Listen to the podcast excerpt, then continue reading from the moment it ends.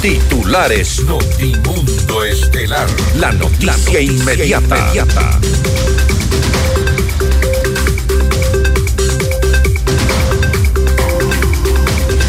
Por segunda ocasión, el presidente de la Asamblea, Henry Kronfle, suspende la sesión para tratar las reformas al Código Orgánico Integral Penal y dio por cerrado el debate.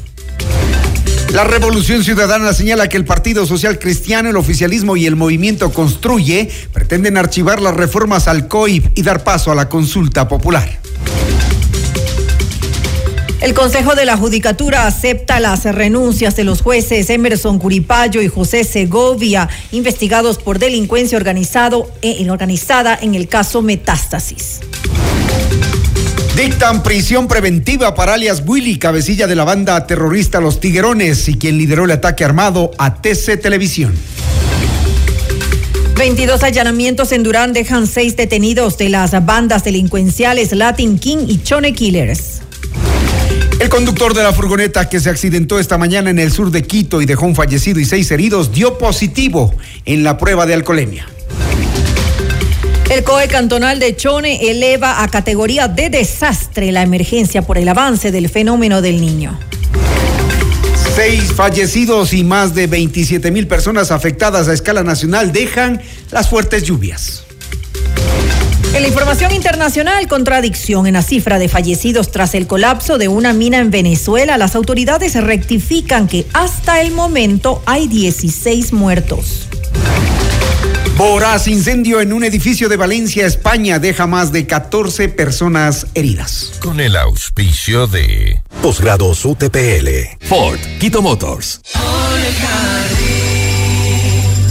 Hospital Metropolitano, tu vida es importante para mí. Programa de información apto para todo público. FM Mundo 98.1 presenta Notimundo Estelar. Noticias, entrevistas, análisis e información inmediata. Notimundo, la mejor forma de terminar la jornada bien informados. Conducción, María del Carmen Álvarez y Hernán Higuera. Dirección de Noticias, María Fernanda Zavala. Dirección General, Cristian del Alcázar Ponce. Notimundo Estelar. Desde los estudios más modernos del país.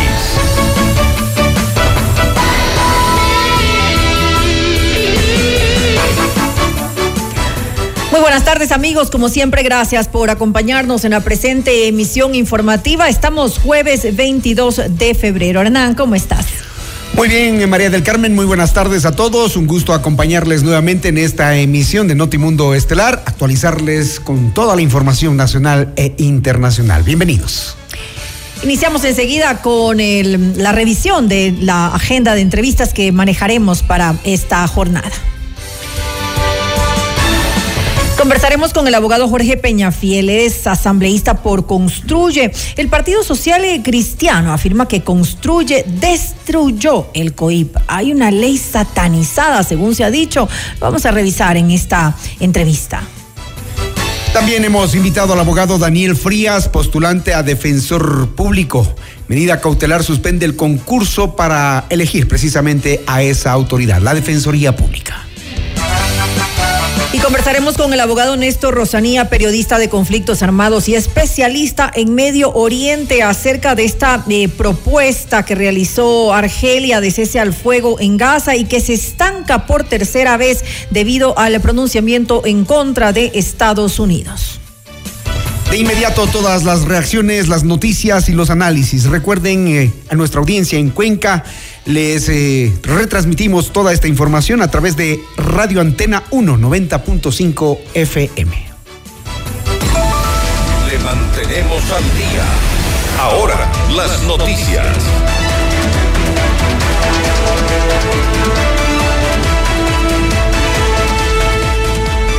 Por segunda ocasión se suspendió la sesión para tratar las reformas al Código Orgánico Integral Penal luego de la intervención de más de 10 legisladores.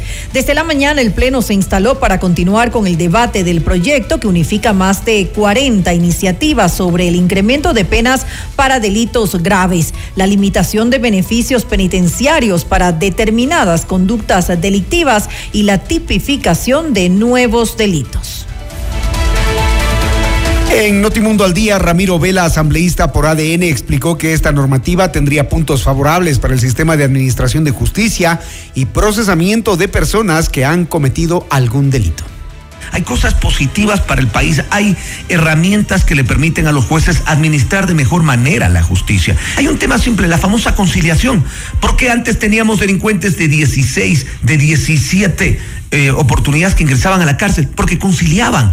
En esta ley se elimina la conciliación máximo una sola vez. ¿Qué quiere decir que los delincuentes ya van a saber que no pueden seguir robando a mano armada, así sea un celular, porque ya se elimina la conciliación? O sea, hay cosas positivas que le permiten al ciudadano darle más tranquilidad. Otra, otra reforma importante, porque a veces es, no se habla de aquello, el, el hecho de la legítima defensa, que antes sí estaba estipulado, pero tenía ciertos temas no claros. Si cualquier persona con un cuchillo, con, una, con un arma, entra a su casa, en un centro comercial o en la calle, intenta usted secuestrarle o asaltarlo, y usted en defensa lo hiere o lo mata, usted ya no es responsable. Claro, hay que hacer un proceso de investigación, pero dice claramente la ley este tema. Archivar la ley totalmente sería archivar lo malo y archivar lo bueno. Durante el desarrollo de la sesión, la asambleísta del correísmo Gisela Garzón dijo que la preocupación de algunos legisladores es que se devele que la justicia del país se encuentra en crisis. Mencionó además que el recurso de revisión existe en Costa Rica, Argentina, España y Colombia. Y lo siguiente, que este término, que este tema, que es el Código Penal, que debe ser ejemplo, deje de serlo. Me parece irresponsable, digo, porque luego saldremos a decir que nos preocupa la seguridad, luego saldremos a decir lo de fondo podía haberse atendido ahora y no en una consulta que busca medir niveles de cara a las próximas elecciones. Ojalá que quede claro que esta votación y que las decisiones que se tomen en este pleno ubiquen realmente del lado correcto de la historia quienes con coherencia no solo hacemos el ejercicio del legislativo, sino el ejercicio de la política. Y a quienes bailan al son que les tocan. Eso, en el momento que vive el país, no solo que es irresponsable, sino doloroso.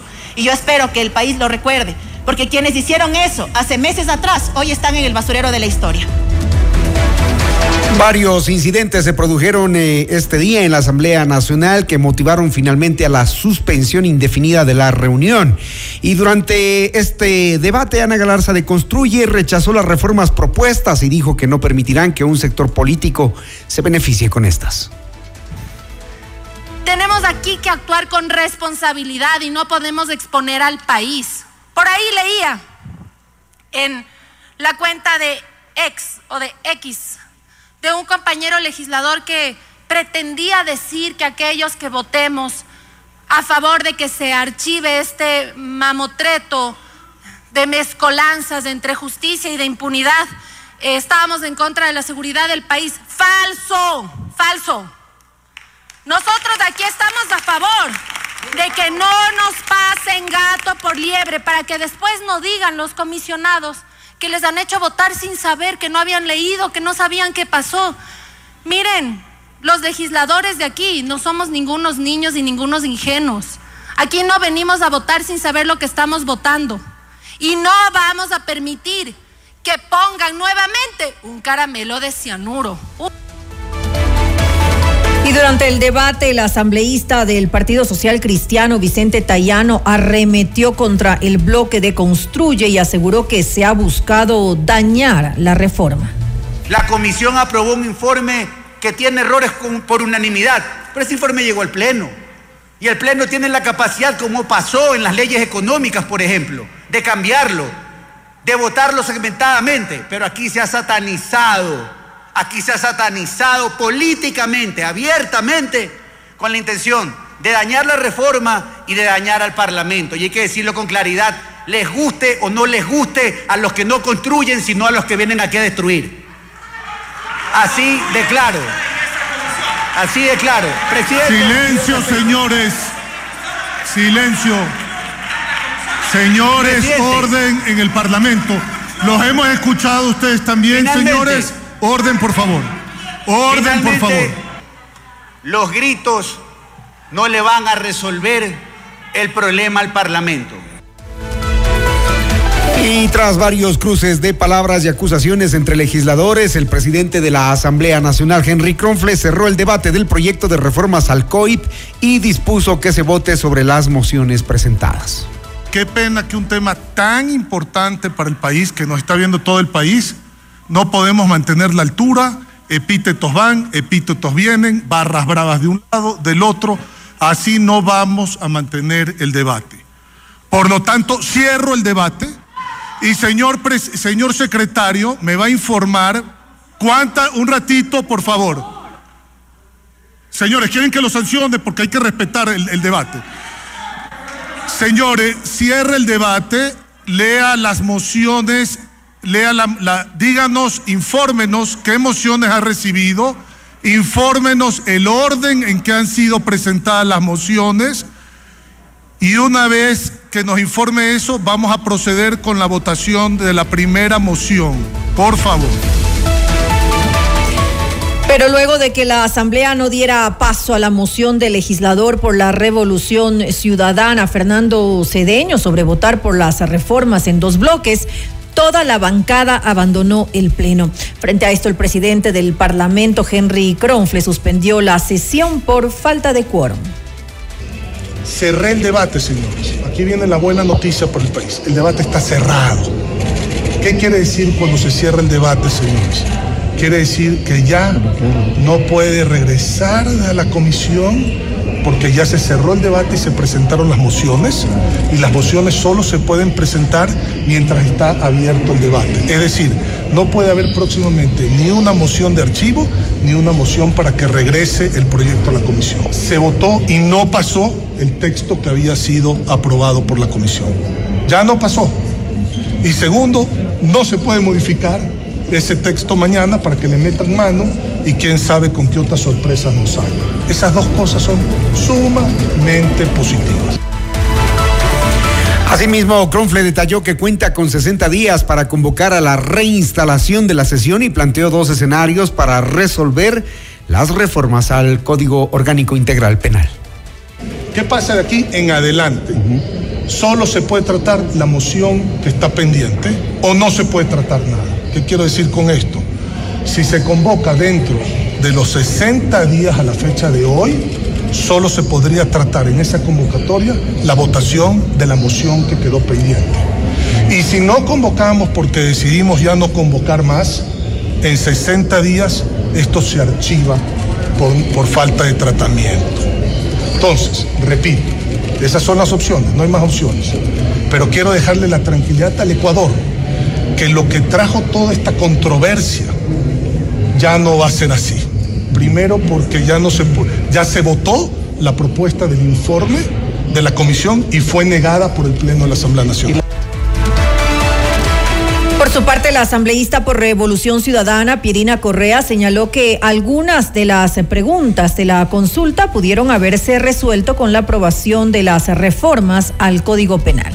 Esta era una maniobra para pasar lo que habían acordado entre ellos y pues que tenía que ver eh, también con el archivo de este proyecto. ¿Por qué el archivo o la negación de las propuestas que se habían presentado? Porque al negarlas se abre la posibilidad para que se dé la consulta popular. Muchas de las propuestas que están en la consulta podían haberse solventado con la aprobación de este código, que era de mucho más fácil y rápido implementación. La consulta hasta que se vote, hasta que se analicen y estén los resultados. En función de eso, hasta que se reglamente, se implemente, va a tomar mucho más tiempo del que hubieran tomado estas leyes. Los 60 millones, lo hemos dicho desde el inicio, eran innecesarios porque las inundaciones y el golpe del fenómeno del niño era crónica de muerte anunciada. Hay más de cuatro meses de atraso en la transferencia de rentas a los GATS. La legisladora por el correísmo, Viviana Veloz, resaltó que el Partido Social Cristiano, el oficialismo y el movimiento Construye pretenden archivar el proyecto de reformas al Código Orgánico Integral Penal. Además, alegó que esto daría paso a la consulta popular. Dicen que luchan contra la impunidad y por el otro lado se contradicen. Estas reformas materializaban una demanda del pueblo ecuatoriano, el incremento de las penas en delitos como extorsión, extorsión sexual, secuestro, abigiato, lavado de activos, concusión y eliminación de los beneficios penitenciarios a los criminales que les arrebatan la paz y la seguridad a las familias ecuatorianas. En ese tercer bloque, hoy le van a hacer fraude a la paz y a la seguridad de los ecuatorianos, porque el gobierno, junto con el Partido Social Cristiano y la bancada de Construye, van a votar a favor de que esas reformas se archiven y no entren en vigencia. ¿Y, todo por qué? Para favorecer a una consulta popular que a los ecuatorianos a través de estas reformas se le ahorrarían 60 millones de dólares. La bancada del Partido Social Cristiano rechazó que ciertas bancadas se opusieran a las reformas al COIBE que planteaban el endurecimiento de penas. A través de un eh, comunicado, la organización política criticó que eh, la Revolución Ciudadana, el bloque de la Revolución Ciudadana, integrantes del oficialismo, hayan abandonado la sesión sin quórum para votar sobre las modificaciones. Tendrán que responder por su actitud, dice este documento. Usted está escuchando Notimundo. Periodismo objetivo, responsable y equitativo. Y en medio de los inconvenientes registrados en el segundo intento de votación al proyecto de reformas al Código Orgánico Integral eh, Penal, el Partido Social Cristiano ha asegurado entre líneas que la bancada de Construye ha satanizado políticamente esta iniciativa. La noticia requiere profundidad. En Notimundo están los protagonistas de la noticia. Uno de los protagonistas es el asambleísta Jorge Peñafiel, asambleísta por Construye. El Partido Social Cristiano les ha dicho que ustedes llegaron a destruir esas reformas que el país necesitaba. ¿Qué responder? Buenas tardes, asambleísta. Buenas tardes, mi querido Hernán. Un placer estar aquí contigo. Un saludo a la audiencia, a toda la ciudadanía que nos mira y nos escucha.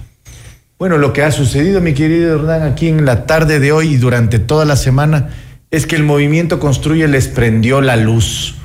Y eso no les ha gustado a muchas bancadas y a muchos espacios políticos. El movimiento Construye y la ciudadanía ha sido quien alerta precisamente la semana anterior sobre el pacto que llevaba a cabo la impunidad y que venía filtrada dentro de estas propuestas de reforma. Ante esa realidad, lo que intentaron hacer y han venido intentando hacer desde la semana anterior es aprobarlas a como dé lugar sea en bloque, sea artículo por artículo, sea de una parte, sea con otra parte. Y lo que precisamente nosotros hemos dicho, que ante esta incoherencia y ante este mensaje de impunidad, lo lógico era el archivo. Algo que paradójicamente podría darse todavía, pero por inanición, por falta de tratamiento, de acuerdo al artículo 61 de la Ley Orgánica de la Función Esa ha sido una de las alternativas que ha dejado planteada el presidente de la Asamblea, ¿no? Claro, sin duda. Lo que pasa los es dos caminos. Lo que pasa es que no querían que nosotros seamos quienes efectivamente llevemos la batuta de esa, de esa propuesta de archivo. Y claro, ante la vorágine de la, de la dinámica de- legislativa, obviamente no querían que el movimiento construye se lleve efectivamente esa realidad que era lo que nosotros evidenciamos, prenderles la luz en esa oscuridad que llevaban a cabo en este acuerdo. Ahora, lo que queda claro es que nuevamente los intereses políticos, los partidos, los movimientos, eh, quieren jalar cada uno para su fuerza las eh, decisiones que al país le interesan. Eran necesarias ciertas reformas, pero como no pasan, eh, por ejemplo, el tema de la, de la revisión, el pronunciamiento de organismos internacionales, entonces ahora el país se queda sin, sin, sin soluciones.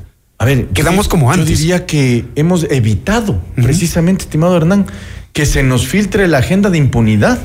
Estábamos ante una embestida brutal de la impunidad y de ese inten- intento Por eso de traer las- a los prófugos y Las sentenciados. tres posibilidades de mociones habían para de alguna u otra manera resolver, llegar a resolver. Pero hemos notado que no hay Lo la que posibilidad sucede, querido Hernán, y permíteme explicarle a la ciudadanía, lo que pasa aquí es que el archivo era la única salida que beneficiaba a la ciudadanía. Ninguna otra moción que no sea el archivo venía a, a- a verificar, a atender la necesidad ciudadana que era la no impunidad y sobre todo llevar a cabo esta lucha contra la inseguridad. La moción que se hablaba tanto y se, se, decía que era la mejor opción, la moción segunda presentada por ADN, precisamente venía en cuatro bloques en donde en cada uno de los bloques venía una cuota de impunidad. En poco o en mucho, pero venía una cuota de impunidad. Ante esa realidad, nosotros nos ratificamos el día de hoy que iríamos por el archivo y que la moción presentada, que la presenté yo precisamente durante el debate anterior, no fue considerada, algo que nos sorprende mucho del manejo que tuvo el señor eh, Cronfle de la Asamblea Nacional. Usted dice que mm, eh, la bancada del gobierno fue la que dejó sin quórum a la asamblea y le ha pedido explicaciones al presidente de la asamblea de por qué no lo dejó intervenir en el debate. Así es, así es. ¿Qué cree que pasó? ¿Es estrategia? Es una estrategia evidente de parte de presidencia de, de la Asamblea Nacional que pertenece precisamente al Partido Social Cristiano, en donde para darle cuerpo a su estrategia, visto que ya no era posible por la opinión pública y por la presión que existía sobre el tema de aprobar la, reforma, lo que tenían que hacer era suspenderla, torpedearla y evitar que el archivo, es decir, la propuesta del movimiento construye, tenga viabilidad en el debate y después, obviamente, en la votación, porque ya visto la presión que tenían y las condiciones en que estaban, seguramente la, la- moción de archivo hubiera sido la mejor y con la cual efectivamente íbamos a tener la salvedad y la solución que necesita el país. Repito, aquí no era un tema de votar artículo por artículo, salvemos una parte pequeña o salvemos una parte grande. Era el mensaje político que necesita el país, que no a la impunidad y no, y no permitir que se filtre dentro de algo bueno el veneno, el cianuro que yo he venido hablando. Para ustedes es lo que mejor pudo haber pasado. Entonces, los temas que estaban algunos en el, en el debate, en la opinión pública en estos días, tendrán que ser resueltos por el país en la consulta. En la consulta popular y en, en cualquier otra propuesta de reforma. Recuerde que esta re- propuesta de reforma son ocho semanas que lleva a cabo, es decir, dos meses. Algo que perfectamente todavía puede suceder. No porque no se haya tratado o se archive por inanición, digamos, esta reforma, no puede volverse a presentar o volverse a tratar en la comisión. Ahora sí, lo que pasa es que vamos a estar atentos. No solamente el movimiento construye, que no tiene presencia en esta comisión pero pediremos tener presencia, así sea con voz, sin voto, para poder atender los temas. Ahora sí veremos si es que efectivamente desean una reforma positiva para el país, viendo y todavía midiendo si efectivamente no ponen en el orden del día de cualquiera de las sesiones esta, este tratamiento y retomar nuevamente la votación, cuando ya se pongan de acuerdo los padrinos, los compadres que se han, que se han enemistado el día de hoy. Eso pone en riesgo el acuerdo político. Por ende, digamos, lo que siempre pregonaron eh, las nuevas autoridades, eh, el hecho de que el país necesita gobernabilidad. Hoy estamos, digamos, dando un paso hacia lo que veníamos sintiendo, que es el desgobierno. Bueno, yo creo que aquí... El acuerdo está en, en veremos, ¿no? El acuerdo yo creo que se puede separar, se puede distanciar, pero también se puede unir, Hernán. Y eso es en base a las monedas de cambio que utilicen cada vez en cada negociación que necesiten y que requieran. Eso es lo triste de estos acuerdos, que son acuerdos coyunturales, momentáneos, por cada votación. Entonces, hoy día te cambio una votación por otra, hoy día te cambio una moneda por ¿Y otra. quién realmente destruye ese pacto? Ese pacto ¿Construye? No, pues Les construye. dicen que destruyen. Construye lo único que está haciendo es del interés ciudadano, es llevando Pero la voz lo de la ciudadanía a la asamblea. Hoy lograron destruir el pacto. Hoy, hoy, hoy logramos destruir la impunidad, Hernán. Hoy logramos destruir esa agenda que tenía prevista aprobar en poco o en mucho una propuesta de impunidad. Y eso sí lo destruimos. Lo que venimos construyendo y vamos a construir es el país del futuro, mi querido Hernán. Y para eso seguir actuando como hemos hecho, trayendo la voz de la ciudadanía y llevarla a la Asamblea Nacional, así sea con un voto negativo, que eso tiene que entender la ciudadanía también. En la negativa hay un mensaje político también. ¿Y cuál es ese mensaje político? Que la impunidad no puede continuar porque la inseguridad depende directamente de que en este país todavía los, los jueces sigan impunes, los delincuentes sigan impunes y aquellos corruptos que siguen manejando el país sigan impunes. En esto evidentemente lo que tenemos que ver es eh, la posición política y las acciones, las actitudes que adopta el gobierno del presidente Novoa. Un día acuerdo con ellos, al otro día no les da chance, no se da la, la posibilidad de, porque parece estar también, digamos, sintonizado con ustedes, no quiere que Mire. impere la impunidad. Mire, allí yo diría que por sus actos los conoceréis. El día de hoy acordaron un libreto que era dejar sin quórum a la Asamblea Nacional. El correísmo, haciéndose eh, el enemigo, haciéndose el enojado, sale del, del pleno generando una ausencia de 51 asambleístas. Inmediatamente luego, estando presentes físicamente los señores del gobierno, de la bancada del gobierno, no se registran para la verificación del quórum, eliminando la posibilidad de que haya quórum porque no llegábamos a los 70 presentes y por tanto se debía suspender el, la, la- la- la sesión con un presidente social cristiano. Allí tiene presencia de la Revolución Ciudadana al ausentarse, de ADN, el gobierno al no registrarse y del presidente que es Partido Social Cristiano al verificar el quórum en ese momento. Es decir, están de alguna manera conectados estos libretos. Y por eso es que nosotros, claro, viendo el presidente de la Asamblea Nacional que estaba presentando una moción que, de archivo que necesitaba ser votada y no la considera, lo lógico era suspender la sesión para que no sigan habiendo, digamos, eh, reclamos sobre este tema. Ahora, parecería que ellos tienen la esperanza de en dos meses reactivar el tema, según lo que ha dicho el propio presidente de la Ya lo veremos, lo veremos. Sin duda estaremos allí también atentos a todas las acciones que puedan generarse en este sentido. Pero lo que sí es cierto es que hasta el día de hoy la ciudadanía, la presión ciudadana y la opinión pública ha logrado impedir que estas reformas prosperen en la Asamblea Nacional porque venían con ese cianuro que era precisamente esas, eh, esa agenda de impunidad involucrada. ¿Cuánto de cierto hay en lo que se afirmó hoy en, los, en el debate de la asamblea, de, la, de los asambleístas, de que muchos no conocían el texto de la reforma, así que querían pasarla por debajo de la mesa con, con el título de revisión, de que la fiscalía les entregue los expedientes y las investigaciones antes de cualquier cosa? Eh, ¿Cuánto de cierto es que los asambleístas, que algunos asambleístas no leyeron el, el proyecto? Verá, yo puedo pecar de ingenuo en muchas cosas cuando uno está distraído o está desatento en algún, eh, algún tema. Este tema era evidentemente lo principal del manejo de la Asamblea Nacional para luchar contra la inseguridad. Y es precisamente en, el mismo, en la misma propuesta de reforma, que fue una colcha de retazos, porque tampoco es que era una con dirección política o con dirección jurídica para atender de manera clara una política pública de seguridad. No, era una colcha de retazos generada para precisamente darle espacios a todas las bancadas o a la mayoría de las bancadas y poder votar a favor. Esto definitivamente tenía que ser archivado, porque no tenía esa dirección y esa claridad. Por eso es que nosotros lo hemos dicho desde el principio, cuando nos dimos cuenta del carnavalazo que nos querían hacer, que esto no debía ser aprobado y algo que mantuvimos hasta el día de hoy, cuando ya eh, suspende y se da cuenta de lo, que, de, de lo que había pasado, es cuando todos nos damos, prendemos la luz y vemos el acuerdo. ¿Ustedes preveían que esto pase, lo de hoy? Yo creo que... Como, como, como bloque. O sea, yo, yo pensaba que eh, Henry Kronfle iba a dar paso a la, a la moción del archivo, para serle 100% honesto. Algo que me lo ofreció ver- verbalmente incluso durante la sesión, el día de hoy. No obstante, el momento, el rato del rato, cuando las papas queman, sus, eh, eh, cancela la, ya la sesión, es decir, cancela el debate, cierra el debate, algo que nos pareció absolutamente sorprendente, y deja la moción del archivo a un lado cuando pide la certificación de la misma, algo que me parece inaudito y absolutamente contrario a la ley. Bueno, también nos ha parecido, digamos, un poco llamativo en la atención el tema de que ahora les preocupe el ahorro de los 60 millones de dólares de la consulta, ¿no?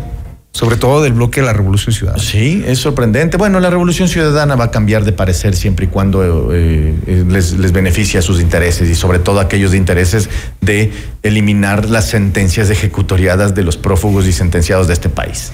Cuando el objetivo político es un tema personal como este, van a encontrar problemas y no va a importar ni tendrán escrúpulos para cambiar de parecer. ¿El país ha perdido una oportunidad? Yo creo que no.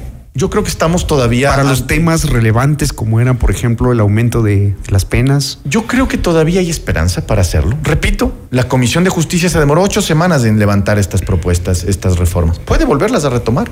Tal vez no en el mismo sentido. Obviamente no en el mismo sentido. Tal vez dándole una, un, un orden, una dirección clara, jurídica y un mensaje político definido sin duda será otro escenario porque quizá ya pasemos la consulta popular. Ya pasemos la Habrán algunos temas resueltos. Y además no debería estar la impunidad involucrada. Y con eso creo yo tendrá unanimidad si es que la Revolución Ciudadana deja sus intereses, lógicamente, de perseguir eh, la, la, impunidad de sus, de sus líderes. ¿no? Muy bien, abogado Peñafiel, muchas gracias. A usted, mi querido Hernán, siempre un placer. Jorge Peñafiel, asambleísta por Construye, hablándonos de esto que sucedió hoy en la Asamblea Nacional la suspensión indefinida de la reunión que tenía previsto adoptar algunas eh, resoluciones sobre las reformas al Código Orgánico Integral Penal. Noticias, entrevistas, análisis e información inmediata. Notimundo Estelar regresa, enseguida. Somos tu mundo, mundo.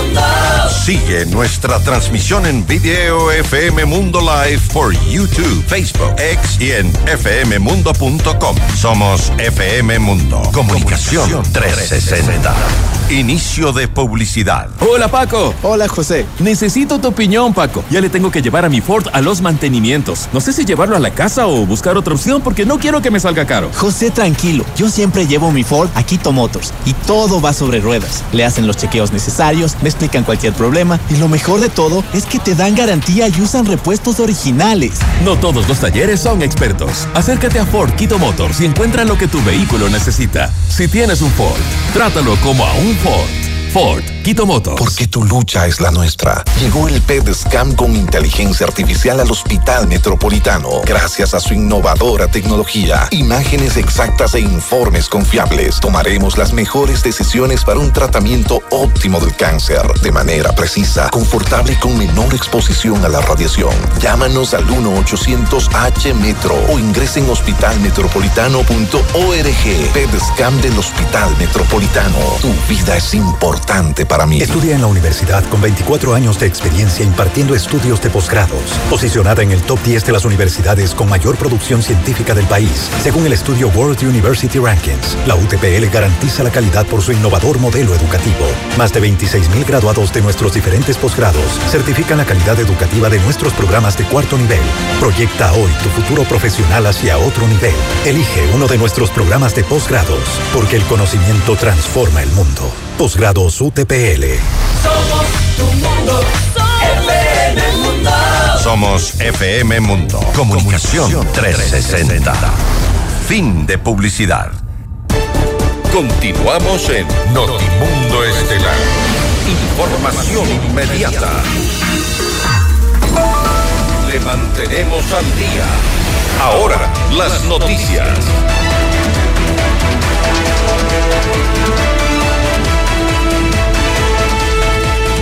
Oh. Por unanimidad, el Pleno de la Asamblea aprobó la ley para erradicar la violencia y el acoso en espacios laborales. De acuerdo con la asambleísta ponente de la normativa, María Teresa Pasquel, este documento protege la integridad de las víctimas de actos que puedan derivar en agresiones físicas, sexuales, económicas, políticas y psicológicas. Luego de esto, el proyecto deberá ser remitido al Ejecutivo, que deberá presentar su objeción previo a que entre en vigencia. Esta sería la decimotercera ley aprobada en el Parlamento desde el inicio de su gestión. El presidente de la Asamblea, Henry Kronfle, remitirá a la Comisión de Régimen Económico la proforma presupuestaria presentada por el gobierno como parte de una resolución del Consejo de Administración Legislativa CAL. A través de un comunicado, se detalla que esta mesa contará con 10 días para elaborar un informe que deberá ser elevado al Pleno para su tratamiento. Posteriormente, este trámite deberá realizarse en un único debate durante un plazo de 30 días. En Notimundo a la carta, Pablo Lucio Paredes, director de Economía de la Universidad San Francisco de Quito, consideró que la proforma presupuestaria del 2024, en la que se proyectan gastos por 35.536 millones de dólares, no refleja la realidad que afronta Ecuador. Explicó que tomando en cuenta el déficit fiscal, los atrasos con proveedores y la deuda externa, el Estado necesitaría de 15 mil millones de dólares. Yo digo, el año 2023 tuvimos un déficit, un poco más, un poco menos, no importa, del orden de 5 mil millones de dólares. Un poco más.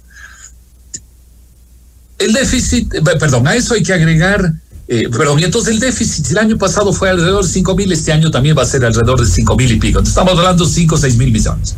A eso hay que agregarle los 4 mil millones de atrasos que no pagamos el año pasado.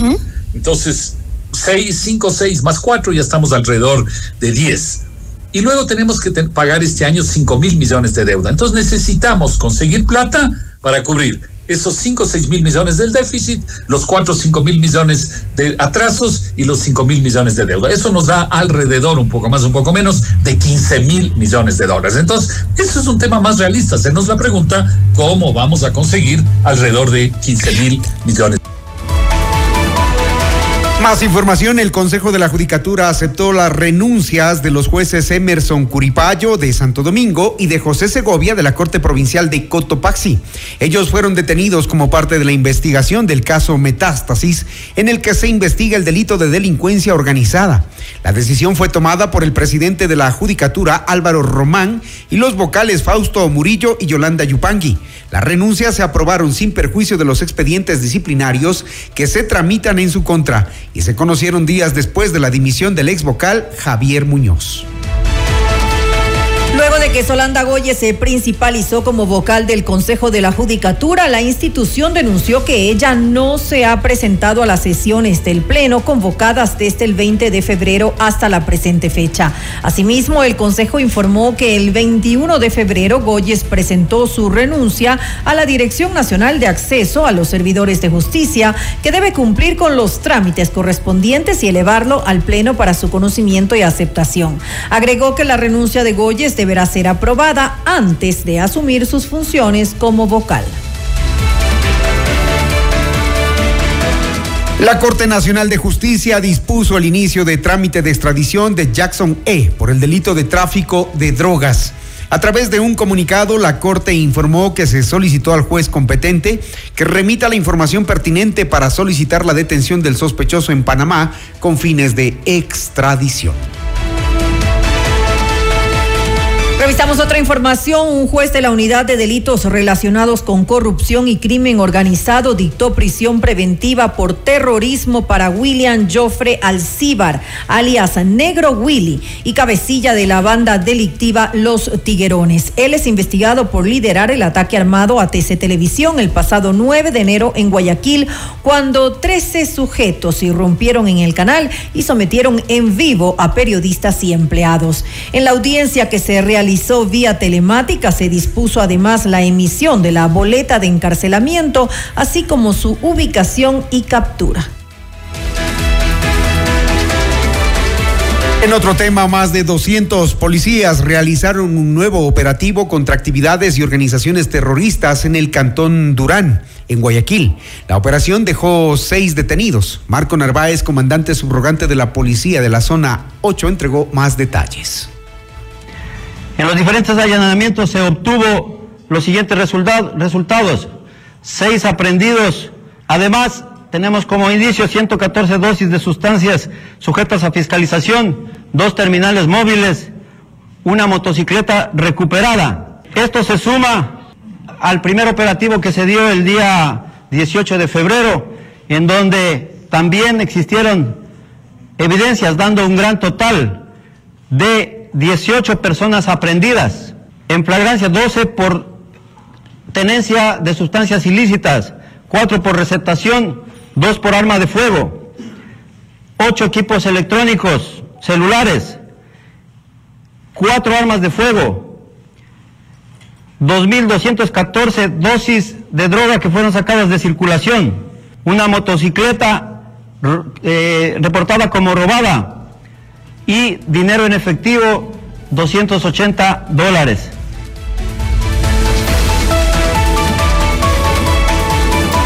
Por otro lado, el comandante subrogante Narváez informó que durante los últimos días se registró una reducción de muertes violentas en Durán. Recordemos que la primera semana eh, fue un pico alto, alrededor de 52 muertes violentas. Eh, esa semana fue antes del estado de excepción y el, estadio, el estado de conflicto interno armado. Una vez eh, decretado, a partir del 9 de enero comienza ya la tendencia a la baja. Entonces, la comparación estadística está en base a la primera semana de enero del año 2024, porque es una, un espacio, una temporalidad atípica con respecto del año anterior. Entonces podemos hablar de una tendencia, eso sí, muy seguros, una tendencia a la baja que se ha venido suscitando en el distrito Durán. Tenemos días en los que ha, ha existido cero muertes violentas.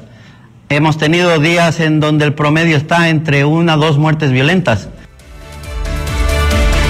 Y vamos a hablar ahora de las emergencias por efectos del mal temporal en algunas provincias y en algunos cantones en el país. El COE cantonal de Chone, por ejemplo, elevó a categoría de desastre a la emergencia por el avance del fenómeno del niño. El GAD informó que se registran más de 45 millones de dólares en pérdidas materiales relacionadas a infraestructura en sectores agropecuarios, productivo y comercial en más de 10 mil hectáreas del territorio. Asimismo, precisó que 12.500 viviendas fueron afectadas, de las cuales más de 7.000 se encuentran anegadas, mientras que 5.000 familias perdieron todos sus bienes. En otro ámbito de las noticias, un niño falleció y seis eh, personas resultaron heridas tras un accidente de tránsito en la avenida Simón Bolívar, esto es en el sector de El Troje, en el sur de Quito. El oficial de la Agencia Metropolitana de Tránsito, David Argüello, confirmó que el conductor de la furgoneta que chocó contra un tráiler esta mañana registraba 0.13 de graduación alcohólica, cuando lo permitido en la ley es hasta 0. 10. Esta información fue publicada luego de que se determinara quién era el chofer del vehículo que operaba como transporte de personal de la empresa eléctrica Quito y que terminó impactando contra la parte posterior de un tráiler que se encontraba a un costado de la avenida Simón Bolívar. La víctima es un menor de edad que se encontraba en la furgoneta y sería el hijo del conductor, según información del Cuerpo de Bomberos de Quito. Tenemos más noticias en Notimundo al Día. Christopher Velasco, presidente de la Asociación de Profesionales de Gestión de Riesgos, indicó que es urgente que se emita el reglamento para la aplicación de la ley de gestión de riesgos y así delimitar acciones y responsabilidades para afrontar los efectos de los eventos naturales. Después de 16 años de Hernán tenemos una ley y digamos que la tarea está cumplida hasta el 80%, ahora nos falta el reglamento. En este país hay leyes que no tienen reglamento durante varios años. Entonces, el trabajo que solo cuando pasa esto dice, ay, había que hacer un reglamento. El trabajo inicial de quien pueda estar conduciendo la, instancia rectora de la gestión de riesgos debería ser el tener el reglamento para aclarar algunos eh, temas que el espíritu, como dicen los, los entendidos y los asambleístas de la ley, eh, puede dejar. Por ejemplo, ¿quién coordina los comités de operaciones de emergencia provincial? La ley es un paraguas que nos permite romper este ping-pong de responsabilidad del gobierno y responsabilidad de los gobiernos locales. Pero hay que poner un reglamento para que ese proceso funcione y hay que asignar los recursos para que eso funcione. A duras penas hemos logrado pagar el mes de enero los sueldos de los funcionarios públicos. ¿Cuánto más capacidad técnica puede tener la Secretaría de Riesgos para poder enfrentar este tema? Si seguimos haciendo más de lo mismo, los resultados van a ser lo mismo. Usted está escuchando Notimundo. Periodismo objetivo, responsable y equitativo.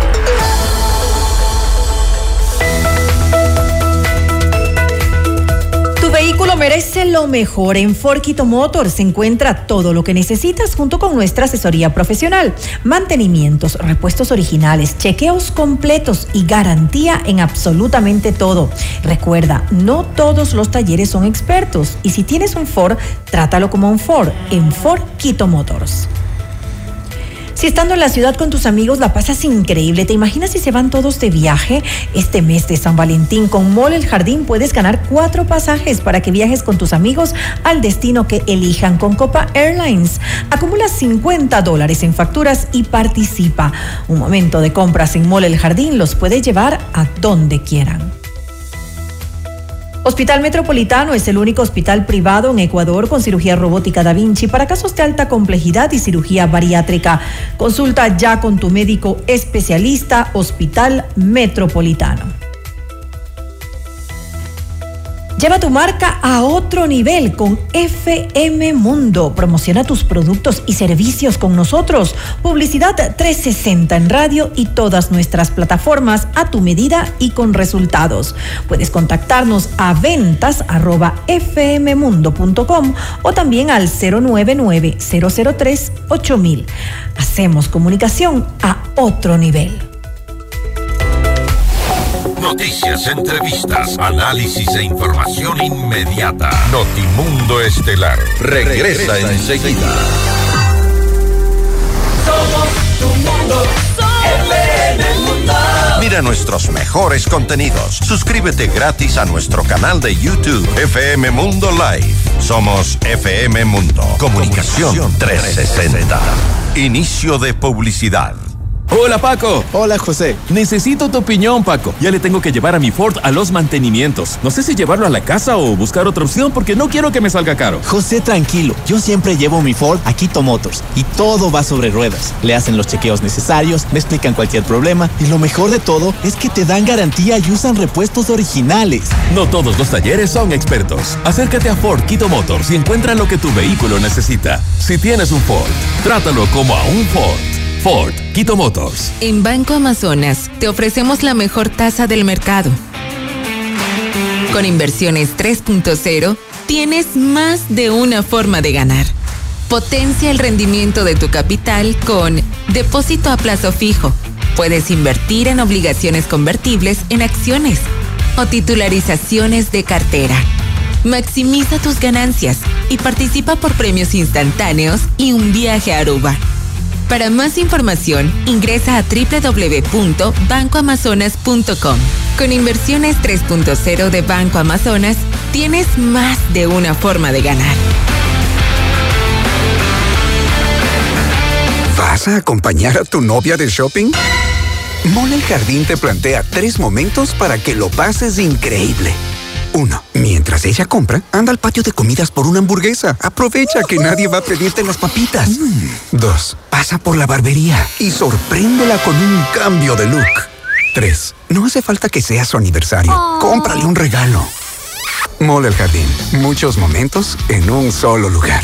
Mole el Jardín. Somos tu mundo. Somos FM Mundo. Comunicación 360. Fin de publicidad. Continuamos en Notimundo Estelar. Información inmediata. Y ahora, en Notimundo, nos enlazamos con CNN en Español Radio. Las, noticias, más importantes de lo que sucede en el mundo. Enseguida les presentamos lo más destacado de la información internacional con nuestra cadena aliada CNN en español.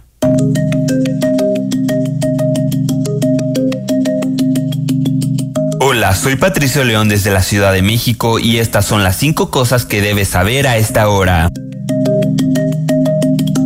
Según el equipo de prensa que viajaba con el presidente de Estados Unidos, Joe Biden, el mandatario se refirió con insultos al presidente de Rusia, Vladimir Putin, y lo tachó de loco en un acto de recaudación de fondos este miércoles en San Francisco. El presidente añadió que siempre tienen que estar preocupados por un conflicto nuclear, pero que la amenaza existencial para la humanidad es el clima.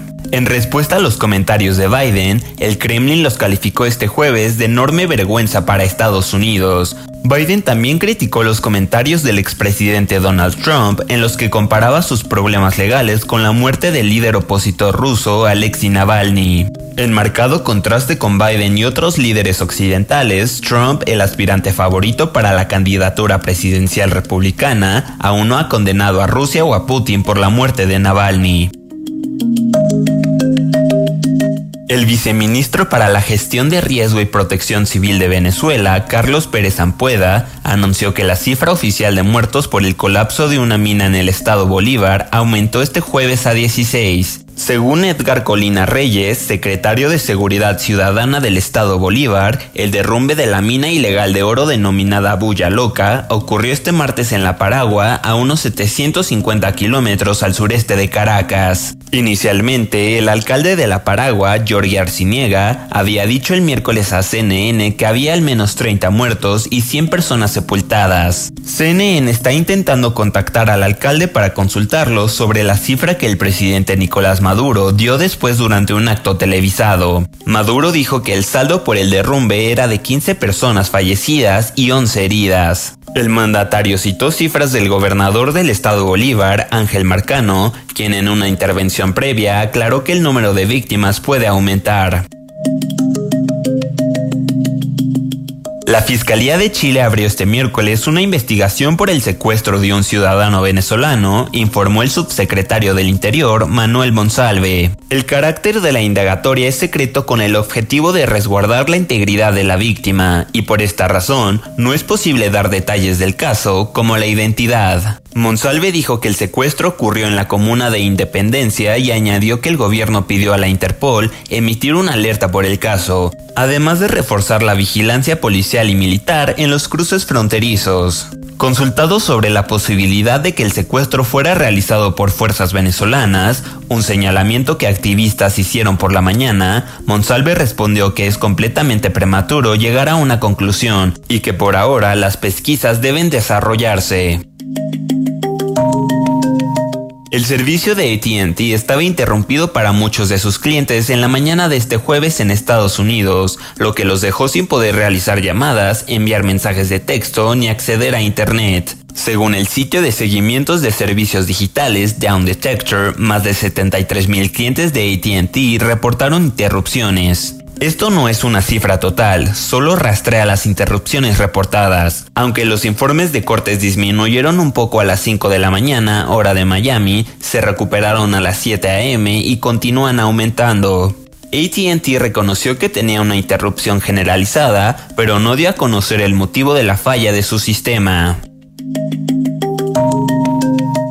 La Coordinadora Nacional para la Reducción de Desastres de Guatemala informó este miércoles a través de un comunicado que se produjo un incendio forestal en el volcán de agua en Zacatepeques. Las autoridades añadieron que cuerpos del ejército y los bomberos se encuentran en el sitio combatiendo el fuego con el apoyo de un helicóptero que realiza descargas de agua en el área. Las autoridades no han reportado heridos o muertos por el incendio.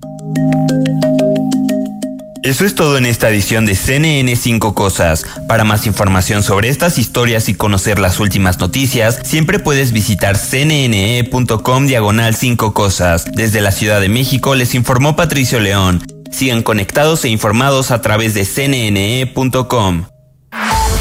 Usted está escuchando Notimundo. Periodismo objetivo, responsable y equitativo.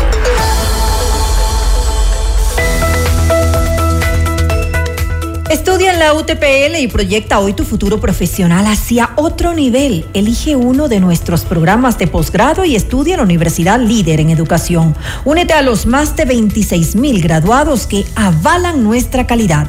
Posgrados UTPL. Tu vehículo merece lo mejor. En Forquito Motors se encuentra todo lo que necesitas junto con nuestra asesoría profesional, mantenimientos o repuestos originales, chequeos completos y garantía en absolutamente todo. Y recuerda, no todos los talleres son expertos y si tienes un Ford, trátalo como a un Ford en Forquito Motors. Si estando en la ciudad con tus amigos la pasas increíble, ¿te imaginas si se van todos de viaje? Este mes de San Valentín con Mole El Jardín puedes ganar cuatro pasajes para que viajes con tus amigos al destino que elijan con Copa Airlines. Acumula 50 dólares en facturas y participa. Un momento de compras en Mall El Jardín los puede llevar a donde quieran. FM Mundo invita a cinco parejas al gran concierto de Melendi, 20 años sin noticias, el viernes 15 de marzo en el Coliseo General Rumiñahui. Inscríbete ahora en fmmundo.com y en WhatsApp al 098-999-9819 con la palabra Melendi y tus datos personales. El premio incluye un delicioso almuerzo en Pícaro Resto Grill. Sorteo el viernes 15 de marzo en nuestros programas en vivo. Otra promoción gigante de FM Mundo. Noticias, entrevistas, análisis e información inmediata. Notimundo Estelar regresa enseguida. Somos tu Mundo. Sigue nuestra transmisión en video FM Mundo Live por YouTube, Facebook, X y en fmmundo.com. Somos FM Mundo. Comunicación 360. Inicio de publicidad. Porque tu lucha es la nuestra. Llegó el PEDSCAM con inteligencia artificial al Hospital Metropolitano. Gracias a su innovadora tecnología, imágenes exactas e informes confiables, tomaremos las mejores decisiones para un tratamiento óptimo del cáncer de manera precisa, confortable y con menor exposición a la radiación. Llámanos al 1-800-H-METRO o ingresen en hospitalmetropolitano.org. PEDSCAM del Hospital Metropolitano. Tu vida es importante para mí. Estudia en la universidad con 24 años de experiencia impartiendo estudios de posgrados. Posicionada en el top 10 de las universidades con mayor producción científica del país. Según el estudio World University Rankings, la UTPL garantiza la calidad por su innovador modelo educativo. Más de 26 mil graduados de nuestros diferentes posgrados certifican la calidad educativa de nuestros programas de cuarto nivel. Proyecta hoy tu futuro profesional hacia otro nivel. Elige uno de nuestros programas de posgrados, porque el conocimiento transforma el mundo. Posgrados UTPL. ¿Necesitas tiempo contigo misma? Te comparto tres momentos para disfrutar en Mall El Jardín. 1. El helado de chocolate lo puede todo. Pide una copa extra grande. 2. Pruébate looks diferentes y sorpréndete a ti misma. 3. Un corte de cabello radical que ni tu perro te reconozca. Mole el Jardín. Muchos momentos en un solo lugar. Mole el Jardín. Somos tu mundo, FM Mundo. Somos FM Mundo. Comunicación 360. Fin de publicidad. Continuamos en Notimundo Estelar. Información inmediata. Le mantenemos al día. Ahora, las noticias.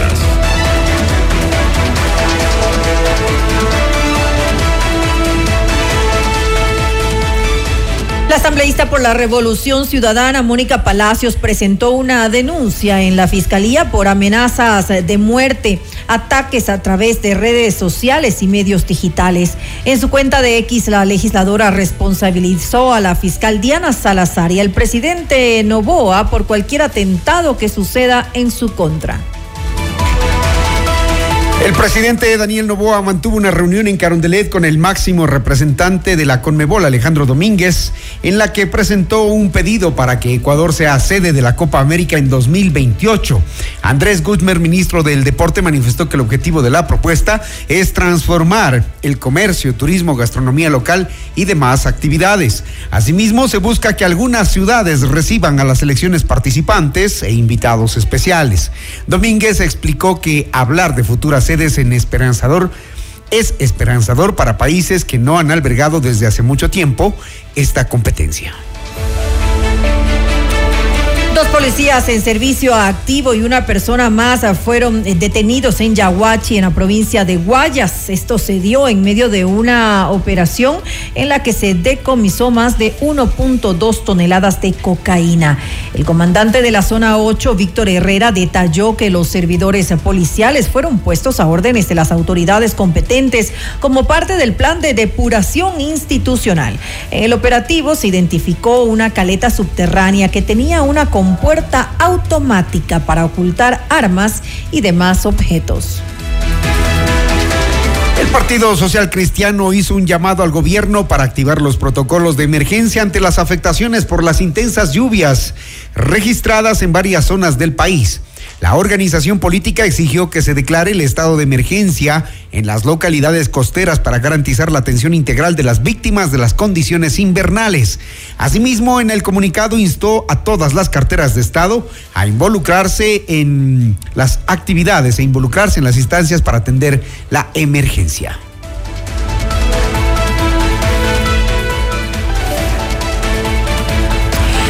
Este viernes 23 de febrero a las 14 horas se realizará la audiencia de formulación de cargos en contra de Viviana Hernández, quien fue abogada del expresidente Rafael Correa en el caso Sobornos. La diligencia se instalará en Quito ante el juez Sebastián Cornejo de la Unidad de Garantías Penales especializada para el juzgamiento de delitos relacionados con corrupción y crimen organizado. La investigación en contra de Hernández es por un posible lavado de activos relacionado con la creación de empresas y esquemas societarios y jurídicos para supuestamente ocultar el origen de los recursos. Según Fiscalía, este presunto lavado estaría relacionado con el narcotraficante Leandro Norera. El presidente Daniel Novoa recibió en el Palacio de Carondelet al vicepresidente de Programación Estratégica del Banco de Desarrollo de América Latina, Cristian Asinelli, para ratificar el compromiso del trabajo en una agenda integral que permita el desarrollo sostenible e inclusivo del país. Además, la delegación CAF mantuvo reuniones con la canciller de la República, Gabriela Sommerfeld, y con el secretario de Comunicación, Roberto Isurieta, para resaltar las relaciones de cooperación entre el gobierno y la agenda de la CAF. Noticias, entrevistas, análisis e información inmediata. Notimundo Estelar regresa, enseguida. Somos tu mundo, Nuestros mejores contenidos. Suscríbete gratis a nuestro canal de YouTube FM Mundo Live. Somos FM Mundo. Comunicación 360. Inicio de publicidad. ¿Vas a acompañar a tu novia de shopping? Mole el Jardín te plantea tres momentos para que lo pases increíble. Uno, mientras ella compra, anda al patio de comidas por una hamburguesa. Aprovecha que nadie va a pedirte las papitas. Mm. Dos, pasa por la barbería y sorpréndela con un cambio de look. Tres, no hace falta que sea su aniversario. Cómprale un regalo. Mole el Jardín. Muchos momentos en un solo lugar. Mole el Jardín. Somos tu. Somos FM Mundo. Comunicación 360. Fin de publicidad. Continuamos en Notimundo Estelar. Información inmediata. Por tercera vez, Estados Unidos vetó un proyecto de resolución del Consejo de Seguridad de la ONU presentado por Argelia que buscaba un alto al fuego inmediato en la franja de Gaza. Vamos más allá de la noticia. Notimundo Estelar en FM Mundo con María del Carmen Álvarez. Nos acompaña a esta hora el abogado Néstor Rosanía. Él es periodista de conflictos armados y especialista en Medio Oriente.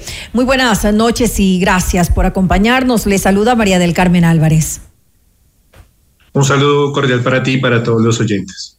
Néstor, como lo dijo hace un momento, nuevamente pues se propone este, este alto, este cese al fuego por razones humanitarias en Gaza y nuevamente Estados Unidos veta esta eh, opción. ¿Cómo entender esta eh, decisión de, voto de, de, del país norteamericano y las, eh, los motivos, los argumentos que se dan acerca de esta negativa? Vale, tres cosas grandes y una de contexto para los oyentes. El Naciones Unidas son todos los países del mundo, más o más de 190 países. De ahí sale el Consejo de Seguridad de Naciones Unidas. Son 15 países y de esos 15 son, hay 5 que son los que tienen el derecho al veto. Quiere decir que si un país de esos vota negativamente alguna propuesta de resolución, así los otros 192 hayan dicho que sí, con un solo voto de esos 5 se cae toda la propuesta. Por eso ese es el gran poder que tienen esos países que tienen el derecho al veto, que son cuáles los ganadores de la Segunda Guerra Mundial, Estados Unidos, Inglaterra, Francia, más Rusia y China.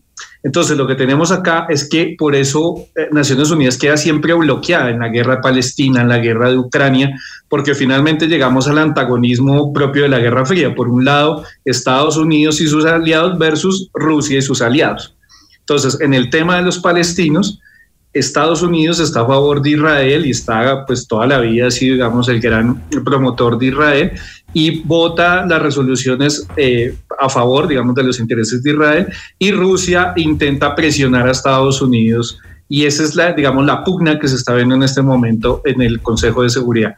Estados Unidos dice que votó negativamente esta propuesta de Argelia porque si no se dañarían, dice la delegada de Estados Unidos, las negociaciones que se adelantan entre Estados Unidos, Qatar y eh, Egipto y Hamas.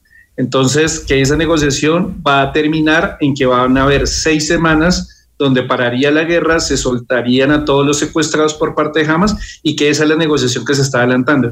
Que Entre Estados Unidos Israel. en futuro va a dar una nueva resolución. Entre Israel, los- eh, según entiendo, los cuatro países no, no está Estados Unidos en esta negociación, sino que son Israel, eh, eh, está Qatar, está Egipto también, perdón, y está Hamas, ¿no? Eh, que estaría, esta, esta sería el- las negociaciones que se están llevando a cabo.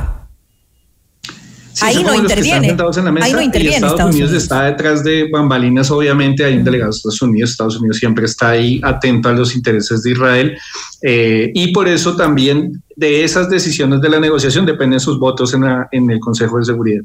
Ahora, también habrí- habría eh, un objetivo político detrás de todo esto, porque acordémonos que eh, eh, dentro de poco son las elecciones presidenciales en Estados Unidos. Joe Biden podría tener también de alguna manera intereses por esta situación.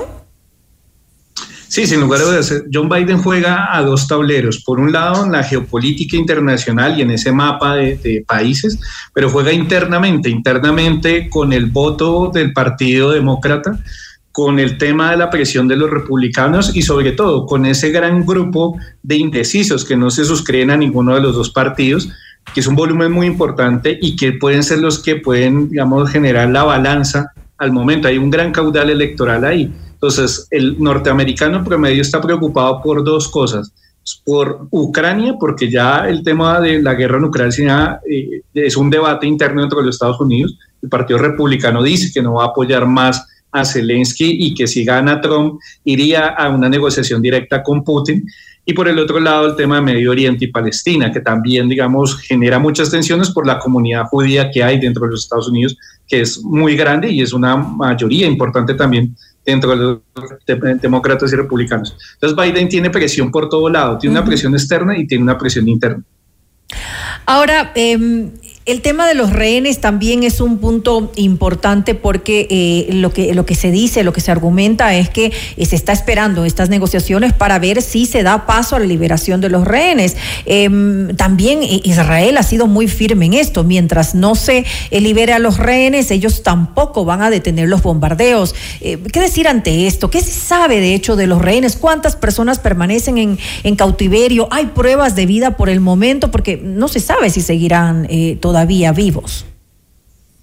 Sí, hay mucha incertidumbre frente a lo que acabas de mencionar, si todos están vivos, dónde están realmente, si están dentro de Gaza. En un momento lo que se, se decía y era como la, digamos, como el mayor rumor, era que esos rehenes estaban en los puntos estratégicos donde habían blancos o habían centros de operación y comando de Hamas, que era la forma de blindar donde estaban los grandes líderes de Hamas para que no hubieran bombardeos, pero Israel bombardeó y, se reconoció después por parte del ejército de Israel que de esos bombardeos murieron rehenes con las bombas del propio Israel. Entonces, e- es un, es un tema muy confuso, digamos, de, de cuántos quedarán, si todos están con vida, si están dentro de Gaza o los sacaron de Gaza. Eh, pero lo, lo que es cierto, y como lo mencionabas, es que Netanyahu ha dicho que eh, la operación militar va a seguir y que está bajando cada vez más y que su objetivo va a ser llegar a la ciudad de Rafah. Eh, John Biden ha dicho, digamos, de manera pública que espera que Israel no llegue a, a Rafah y que se pueda hacer esa negociación antes de esa operación militar. Ahora, un dato anexo, UNICEF acaba de decir que en términos de mortalidad infantil, lo que se viene es una explosión que podría ser evitable de todos los niños que por desnutrición podrían llegar a morir. UNICEF dio la siguiente cifra que es aterradora. de seis bebés palestinos, uno ya está sufriendo desnutrición crónica.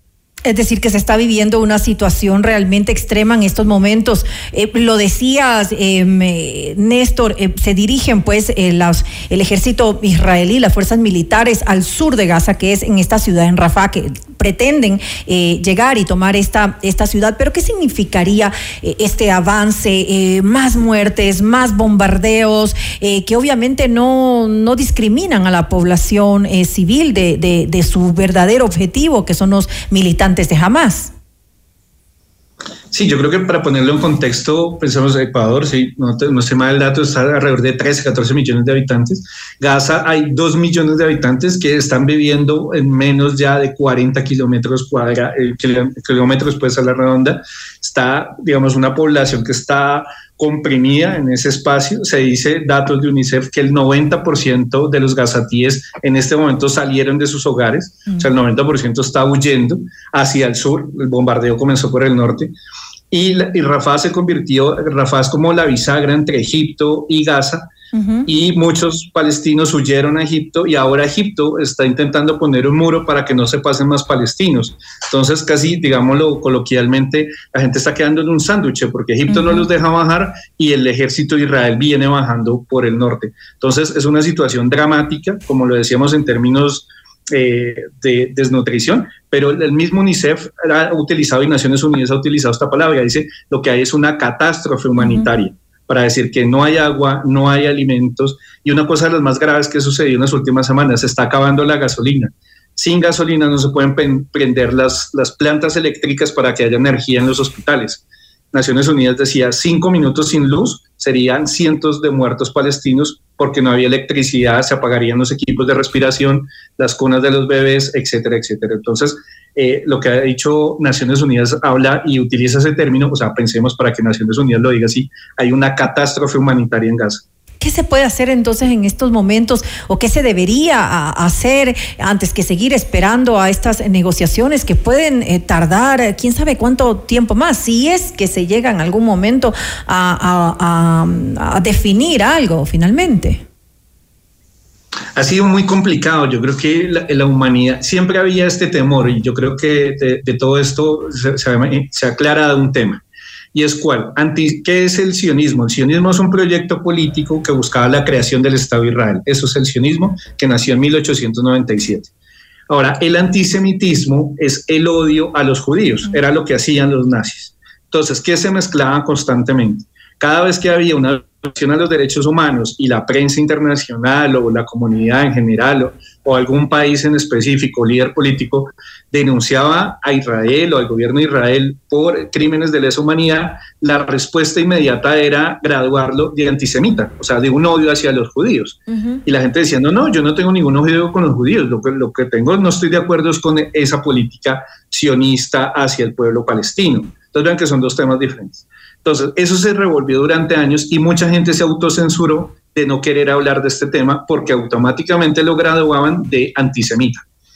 Ahora, esto ya se escaló el punto que hemos visto marchas a que estuvieron prohibidas en su momento en Francia, en Londres, en Nueva York, la comunidad judía en Estados Unidos empezó a utilizar esta frase muy famosa, no en nuestro nombre, no lo hagan en nuestro nombre, diciendo no puede haber esta matazón de civiles en nombre de la comunidad judía. Eh, Netanyahu no representa a toda la comunidad judía y eso es importante decirlo. Netanyahu representa un partido político y una ala política, más no a, a una religión como es la religión judía. Entonces, ha sido importante eso, develar eso, que una cosa es el sionismo y otra cosa es el antisemitismo. Entonces, ya la gente no cae en el miedo, eh, se han pronunciado públicamente y en América Latina acabamos del presidente Lula, lo acaban de, decretar persona no grata. El presidente Petro en Colombia eh, se ha pronunciado mucho al punto que Netanyahu le pidió a Petro que funcionara como mediador, cosa que era impensable, ¿no? Presidente latinoamericano que tuviera esa eh, fuerza a nivel internacional. Y América Latina se ha venido pronunciando, y, y, no a favor, porque esa es la otra, ¿no? Que el que habla de Palestina es que está a favor de Hamas. No, jamás es. otra cosa, jamás es también es un movimiento.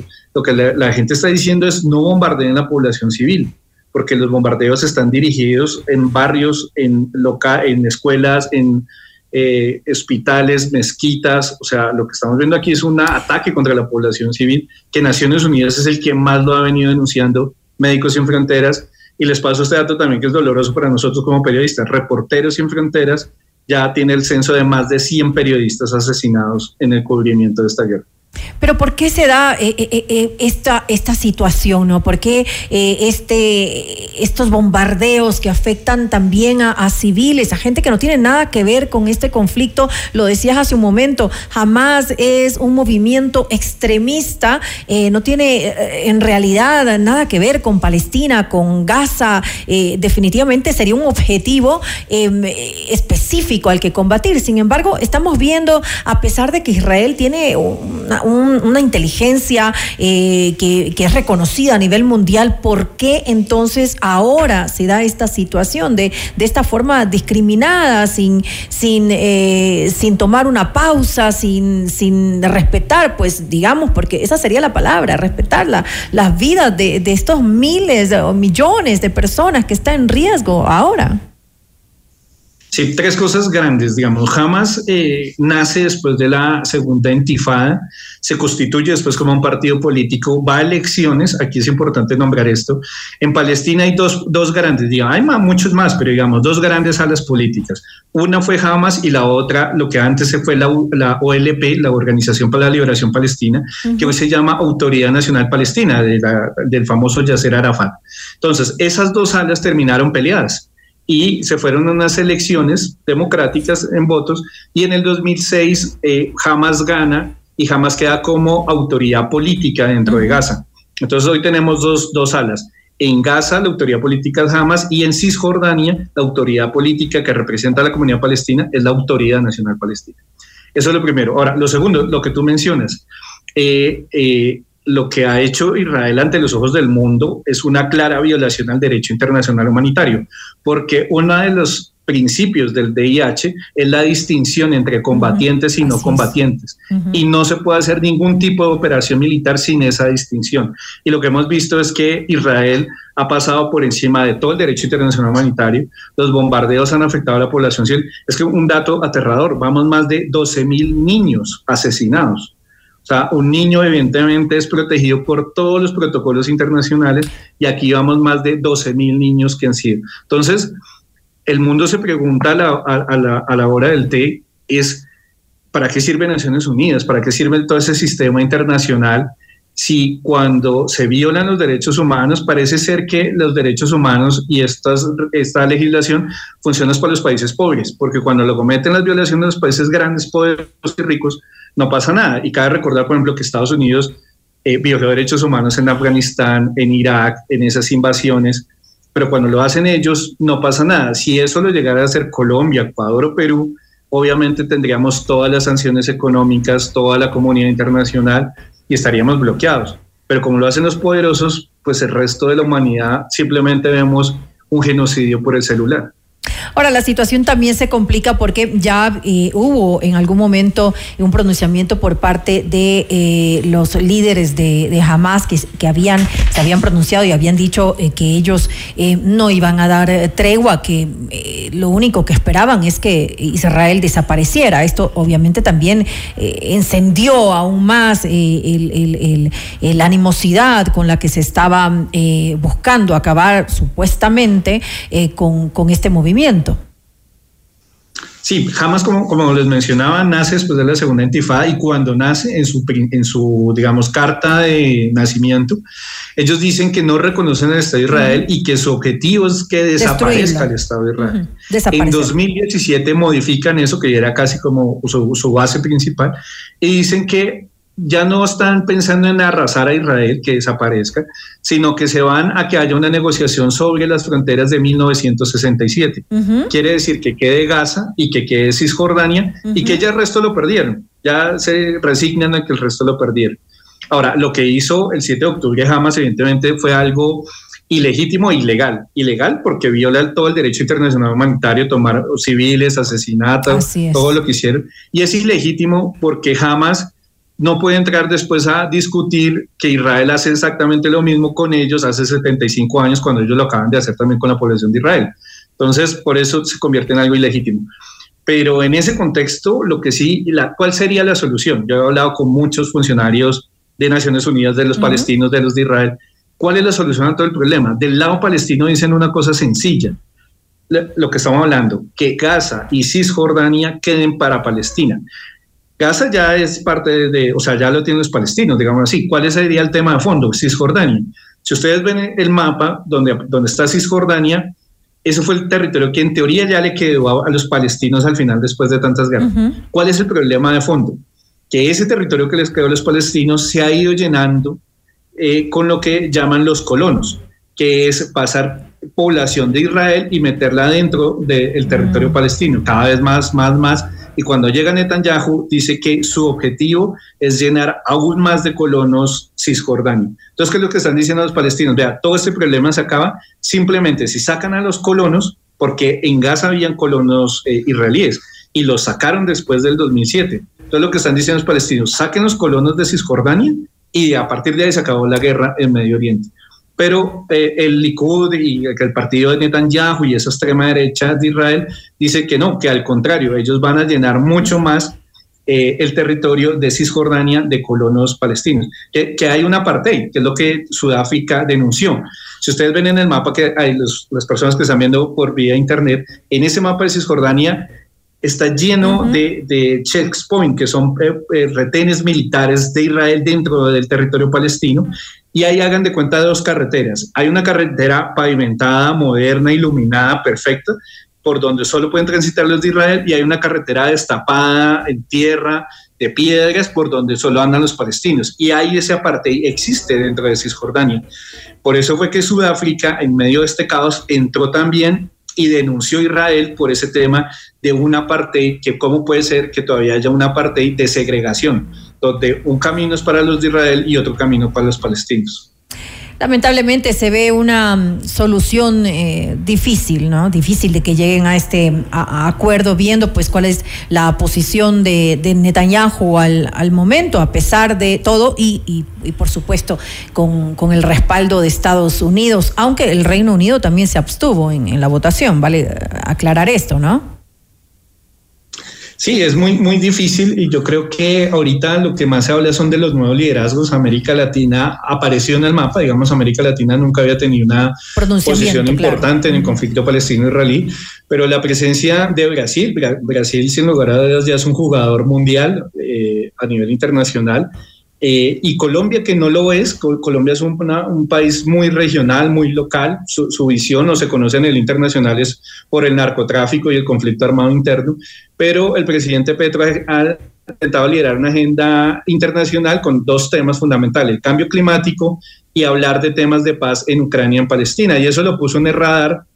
Digamos, todos pensamos que seguía siendo algo muy regional hasta que Netanyahu envía una carta directamente a Petro para que Petro eh, sea como un, un, garante, un negociador en medio de lo que está pasando. Entonces ahí los ojos del mundo giraron hacia América Latina y pues América Latina podría llegar a ser un actor que ayude, que fortalezca y que fundamentalmente aquí se habla de derechos humanos, digamos, no estamos diciendo que cojan partido, sino que es que paren el bombardeo hacia la población civil. Eso es lo fundamental que se está pidiendo ahorita. Así es, y, lastimosamente lo, dijimos hace un momento, estamos hablando de un desastre humanitario, estamos hablando de millones de vidas de personas en riesgo y niños, niños que, que, no tienen nada que ver, que no tienen por qué estar eh, en este momento sufriendo lo que están sufriendo, a punto de morir incluso de hambre, que no tienen, que no tienen agua, que no tienen medicina. Eh, realmente es lamentable que esto se dé en, en, en pleno siglo XXI, la verdad. Esperemos pues pues el mundo entero estará pendiente de lo que ocurra en los próximos días y esperemos que esto ya termine, que cese, que haya un, una breve pausa para, esta gente. Le quiero agradecer nuevamente al abogado Néstor Rosanía, él es periodista de conflictos armados y especialista en Medio Oriente por habernos acompañado. A ti muchísimas gracias y para cerrar, eh, eh, generaciones anteriores decían que no se pronunciaban frente a los genocidios era porque no tenían la información, porque no había internet y cuando se enteraban ya era muy tarde. Esta generación del 2024 no tiene excusa porque todo lo estamos viendo por el celular. Entonces, frente a los derechos humanos, sin lugar a dudas, sí hay que tomar partido frente a las víctimas civiles y no tenemos excusa porque estamos viendo un genocidio todos por el celular. Que haya un pronunciamiento claro entonces de parte del mundo entero. Gracias nuevamente, eh, Néstor. Gracias a ustedes y un cordial saludo a todos los hermanos del Ecuador. Al día. Ahora, las noticias.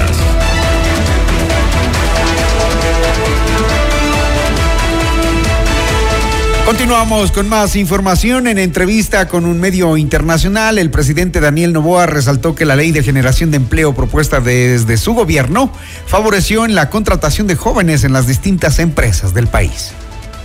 Nuestra primera reforma, el cual impulsaba el empleo juvenil, el cual había un factor de deducibilidad de impuestos por cada nueva contratación joven y una deducción adicional de impuesto a la renta para contratación de jóvenes egresados de universidades públicas, creamos ya 25 mil empleos en menos de dos meses. Empleos jóvenes. Eso es el número que, que, más me interesa. Ver chicos capacitándose, ver generación de empleo, ver desarrollo, ver infraestructura. Esos son los números que, que verdaderamente quisiera ver. Pelear una guerra, no le tengo miedo a la guerra, como lo podrá ver, pero para mí no, no es lo que nos va a volver una nación sostenible. Con respecto a la expulsión de reos colombianos, el primer mandatario también se refirió al procedimiento que se realiza con el gobierno de ese país para reducir el hacinamiento carcelario en Ecuador. Estamos en un proceso de expulsión de 1.500 presos colombianos. Eh, hemos estado en contacto directo con el gobierno colombiano y los vamos a dejar en la frontera de esos 1.500. En este momento también hay hacinamiento en las cárceles del Ecuador. Entonces, pues es un tema, uno, necesario, dos, reduce los costos del Ecuador. Tener un preso extranjero cuesta más de 10 dólares el día y el desayuno escolar cuesta pues 39, 38, 39 centavos el día en vez de mejorar la vida de los ecuatorianos, en vez de mejorar la vida de los niños, estamos gastando dinero en criminales extranjeros cuando hay mecanismos dentro de la Constitución de que un extranjero que haya cometido un delito y tenga una, una sentencia ejecutoria de cinco años o más puede ser expulsado. Nosotros respetamos los derechos humanos y el derecho internacional humanitario. Alcalde de Guayaquil, Aquiles Álvarez, anunció la liquidación de la empresa pública municipal de turismo. Álvarez dijo que en vez de manejar un presupuesto de 8 millones de dólares al año en turismo, prefiere reducir la nómina y conversar con la Cámara de Turismo. Además, adelantó que prevé una reunión con el ministro de Turismo, Niels Olsen, aunque el funcionario confirmó que se liquida esta empresa pública. Algunos concejales aseguraron desconocer cuándo llegará ese tema a la mesa del Consejo Cantonal. Consejo Nacional Electoral aprobó una estimación del Fondo de Promoción Electoral para la campaña política de la consulta popular y referéndum y cerró el padrón con 13 millones 654 mil 291 electores. Escuchemos enseguida algo de lo que dijo el vicepresidente Enrique Pita, quien detalló el monto total del fondo corresponde al Consejo Nacional Electoral garantizar la promoción electoral equitativa e igualitaria en radio, prensa, televisión y vallas durante los procesos electorales, de conformidad como está establecido en el Código de la Democracia. Por lo señalado, mi voto es a favor de aprobar como porcentaje de cálculo para la proyección del Fondo de Promoción Electoral del Referéndum y Consulta Popular 2024 el 7.5% del límite máximo del gasto electoral por cada opción determinándose el monto total en 409.628.74 dólares de Estados Unidos de América, más IVA para las 11 preguntas materia de la consulta popular. Más noticias. Con ocho votos a favor, la Comisión de Fiscalización aprobó el informe que recomienda el juicio político contra Fausto Murillo, vocal del Consejo de la Judicatura, y Juan José Morillo, ex vocal de la institución por incumplimiento de funciones. Con esto se resuelve que este documento sea remitido al Pleno de la Asamblea para determinar su enjuiciamiento. Los acontecimientos más importantes en el mundo se los contamos a continuación.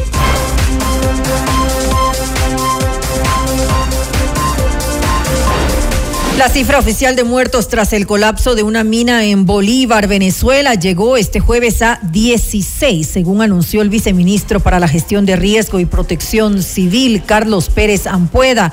El funcionario agregó que 11 personas han sido rescatadas. Inicialmente, el alcalde de la Paragua, Jorge Arciniega, informó que había al menos 30 muertos y 100 personas sepultadas. Sin embargo, estas cifras fueron rectificadas posteriormente por las autoridades. El gobierno de Argentina anunció el cierre del Instituto Nacional contra la Discriminación, la Xenofobia y el Racismo. Así lo informó el vocero presidencial Manuel Adorni, quien dijo que se tomó la decisión de avanzar en el desmantelamiento de institutos que no sirven para nada. Esto agregó como parte del plan de reducción del Estado del presidente Javier Milei. Un voraz incendio se registró en Valencia, España, y consumió un edificio de 14 pisos, dejando a 14 personas heridas, mientras los bomberos intentan rescatar moradores en las partes altas con la ayuda de grúas. Hasta el momento se conoce que hay varias eh, personas que aún se encuentran en el interior. Un padre y su hija adolescente habían quedado atrapados en el balcón de su vivienda y tras varias horas lograron ser rescatados por los bomberos. Usted está escuchando Notimundo. Periodismo objetivo, responsable y equitativo.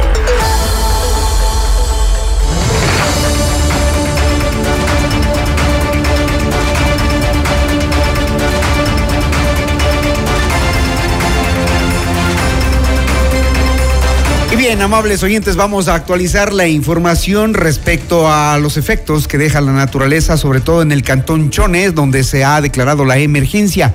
Estamos con el colega Erwin Acosta de Estéreo Chone, a quien le damos la bienvenida. Erwin, el país te escucha sobre la actualización de información en torno a lo que pasa en esta parte del país. Buenas noches. Hola, amigos de FM Mundo, ¿qué tal? Buenas noches, un gusto, un placer saludarlos acá desde la físicamente el Cantón Chones, bueno, eh, situación complicada que estamos viviendo ya en este tercer día de emergencia que se desató a causa de las fuertes eh, lluvias eh, que se han precipitado en las últimas horas. Hoy día como que fue el día, el día, el día después de todo el desastre de lo que ayer sucedió.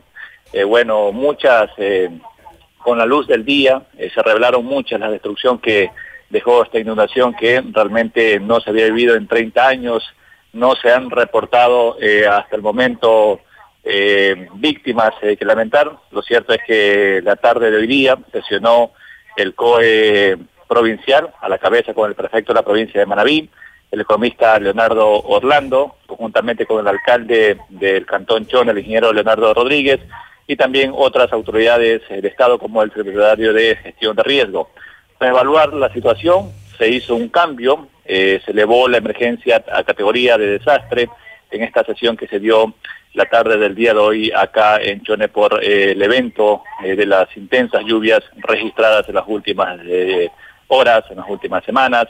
se hizo también un cálculo específico de las pérdidas económicas que suman al menos 45 millones de dólares entre infraestructura, entre la parte agrícola, sector productivo, comercial y también las afectaciones dejan cerca de 10.000 a 15.000 hectáreas de cultivo en todo el territorio y en todo el cantón.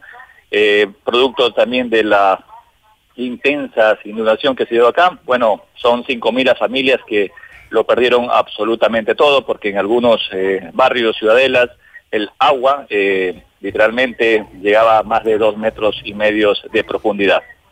Erwin, eh, ¿de qué sirve elevar eh, eh, a la categoría de desastre la emergencia por el avance del fenómeno del niño en Chone? Me pregunto esto porque seguramente los ciudadanos de Chone se hacen la misma pregunta, igual quienes residen acá en Quito. ¿Qué significa eso? ¿En qué se evidencia que van a ser atendidas las personas que han resultado afectadas cuando se eleva a categoría de desastre? ¿O qué es lo que esperan al menos? Erwin. Bueno, se cortó la llamada telefónica. Era Erwin Acosta de Estéreo Chone quien nos actualizaba la información respecto a esta decisión de las autoridades locales en Chone, en este cantón de la provincia de Manabí, importante por cierto, sobre la, sobre la decisión de elevar a categoría de desastre la emergencia por el avance de los efectos del fenómeno del niño. Nos hablaba de cinco mil personas afectadas y las cuantiosas pérdidas económicas que han sido calculadas el día de hoy. Eh, nos hablaba de la emergencia que sobre todo se registró el día de ayer con las consecuencias del fuerte temporal y las inundaciones en las principales eh, zonas agropecuarias agrícolas de la ciudad de Chone. Erwin decía que seguramente la ciudadanía está expectante de qué significa para ellos en cuanto a ayuda el hecho de haber elevado a categoría de desastre. ¿Cuáles son las expectativas ciudadanas? Bueno, eh, la expectativa, Hernán y amigos oyentes de FM Mundo, eh, son muchas, ¿no? La principal es eh, el abastecimiento, más que todo de víveres y el tema del agua potable, el líquido vital, porque la producción también cabe señalar que está paralizada, ya que la planta potabilizadora de agua, el 95% del cantón quedó bajo el agua. esto después de un análisis se prevé que en las próximas horas se restablezca el servicio de a poco también eh, la maquinaria, las, máquinas, las bombas, eh, se vieron afectadas por esta eh, voraz inundación que se dio a Canchones. Se, también se va a canalizar ayuda urgente por medio de esta categoría que, o este cambio de, de, categoría de desastre acá en Chones, donde ya se tiene contabilizada a las familias justamente para llevarles víveres, eh, para ser habitadas nuevamente, ya que eh, son construcciones mixtas, madera, caña, y realmente eh, la situación es bastante calamitosa, donde se, también se prevé el día de mañana la visita por parte del personal de vivienda y también de el MIES, donde se van a ver también las afectaciones para llegar con ayuda lo más pronto posible. Otra de las exigencias que ha hecho también el COE provincial es los recursos que fueron ofrecidos eh, hace un año atrás eh, por el expresidente Guillermo Lazo, se hablaba de 11.3 millones de dólares para el desasolve eh, del canal de encauzamiento del río Choni, también sobre el, el, estuario del río mismo, porque si esto se hubiese hecho hace un año atrás, y es lo que se está reclamando hoy día por parte de la ciudadanía y las autoridades, quizás el día de hoy o el día de ayer no hubiese vivido Chone lo que actualmente ha vivido, que es las pérdidas millonarias que deja esta grave inundación. Erwin, eh, seguramente muchos oyentes eh, eh, residentes acá en la ciudad de Quito se están preguntando si es posible llegar hasta el Cantón Chone con ayuda por el tema de la vialidad. ¿Cómo está la vialidad? Sí, es, la parte vial, Hernán, está totalmente eh, también se prevén también inconvenientes, a veces en el kilómetro 83, como ya es de conocimiento público, en la vía Lox Santo Domingo, pero Toda la parte vial está completamente eh, normal, las operaciones eh, vehiculares están totalmente eh, para llegar eh, al eh, las ciudades están en partes diferentes eh, de algunas fundaciones bueno, estamos observando en imágenes cómo la ciudad de Chone está bajo el agua, literalmente por las fuertes eh, lluvias. Esperamos que el clima mejore, aunque el INAMI ha pronosticado más lluvias, sobre todo en la, en la zona del, del litoral. Agradecemos a Erwin Acosta de Estéreo Chone, nos ha actualizado la información. También la comunicación es difícil, entendemos por supuesto que la situación es complicada, el tema del abastecimiento de energía, agua potable. Chone necesita ayuda, al igual que otros cantones que están bajo el agua. Gracias, eh, Erwin Acosta. No sé si me estás escuchando. Gracias, a ti por el enlace, por la información. Siempre a la orden, eh, Hernán, amigos de FM Mundo. Bueno, eh, cualquier novedad estamos igualmente para reportarles las últimas novedades porque esta emergencia recién empieza. Claro que sí, vamos a estar en Levantarse va a ser complicado. Un abrazo. Un abrazo también a todos los ciudadanos de Chone que han, se han informado a través de FM Mundo. Gracias.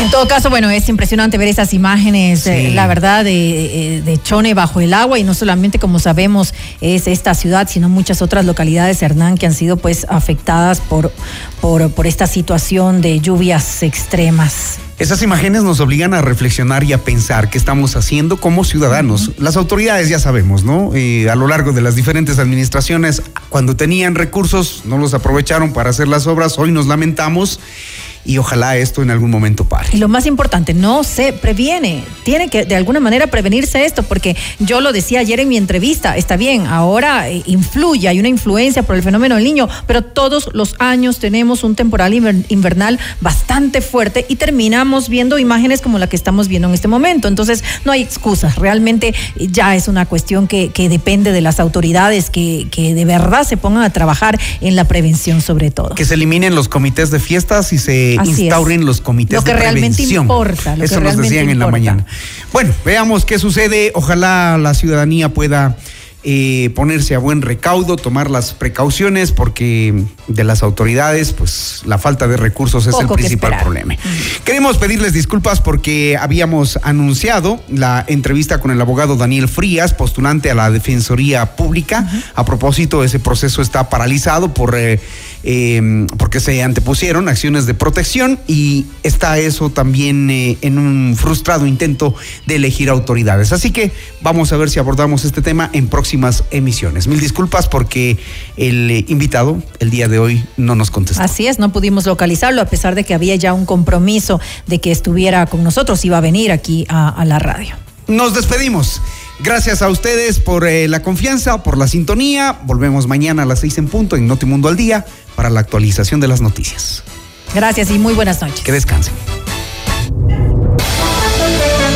FM Mundo 98.1 presentó Notimundo Estelar. Noticias, entrevistas, análisis e información inmediata. Notimundo, la mejor forma de terminar la jornada bien informado. Conducción María del Carmen Álvarez y Hernán Higuera.